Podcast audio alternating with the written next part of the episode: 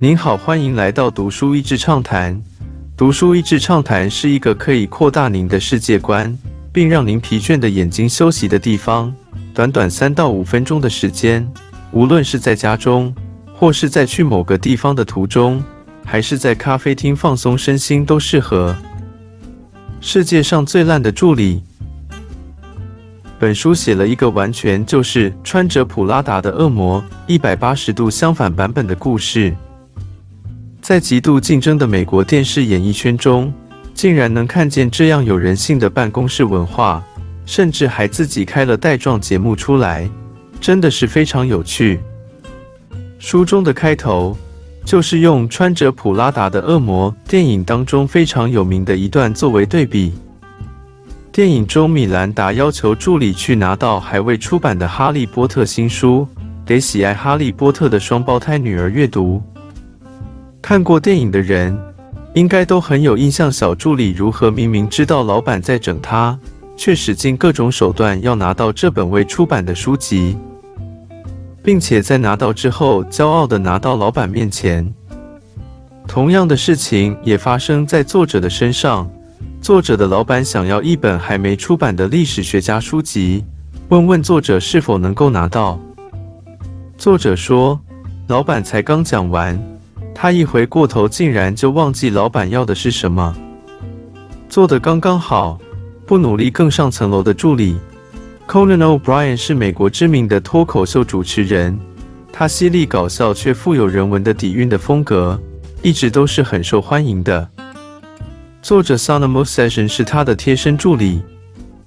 Sana 的书一开始就说自己如何用最少的力气只做到刚刚好。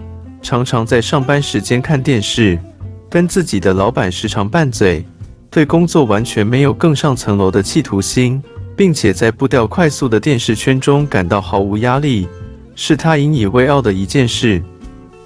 他说自己刚从学校毕业进入电视圈的时候，误打误撞成为这么有名的一个主持人的贴身助理，当时的他自然是战战兢兢。并且摩拳擦掌的要展开自己在行业中的一番事业，但是刚有一次他在电话中跟第一代移民的家人谈话被老板听到的时候，身为搞笑主持人的老板立刻亏他，他震惊了一下，下意识的就亏回去。从那一刻开始，他们互相发现彼此相处的方式不但越来越像朋友，甚至像是一起打闹长大的兄妹。职业生涯中的挑战与困难。听着他描述几年来在 Conan 底下工作的经历，当然是非常专业并且不容易的。这位知名的主持人常常要访问一些名人，而墨菲定律总是选择在这些关键的时候出现意外的插曲。另一方面，也因老板的名声，Sana 常常可以到一些他做梦也没想过的国家或是很酷的场合。这当中每一次的经验，不但强化了他和 Conan 之间互相信任的基础，同时也让他有机会为 Conan 的家人解决问题，建立更深的革命情感。当中，他也碰过电视圈会有的性别骚扰，他自己很不舒服，却没有及时表达不满，老板却直接挺身而出，用自己的权利为他发声，甚至他历任约会的对象。都还会跟老板像姐妹淘一般的讨论，事后也证明最后的结婚对象是老板当时最看好的那一位。而身为亚美尼亚第二代移民的 Sana，也在节目去到世界各国时，跟着老板去到他父母的家乡。虽然他说自己母语程度很低，胡乱的帮同行的美国人翻译，但是他看到老板以及整个剧组的人。是多么用心的在设计以及尊荣他父母的文化，感到无比的温暖。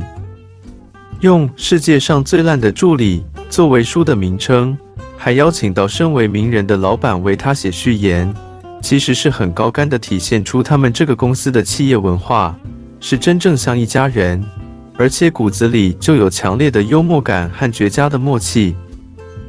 Sana 在书中开玩笑说，老板绝对不敢炒他鱿鱼。因为他所有的账号密码和重要资讯都在他的手上。但其实可以看出来，他是用照顾自己家人心态在协助老板的。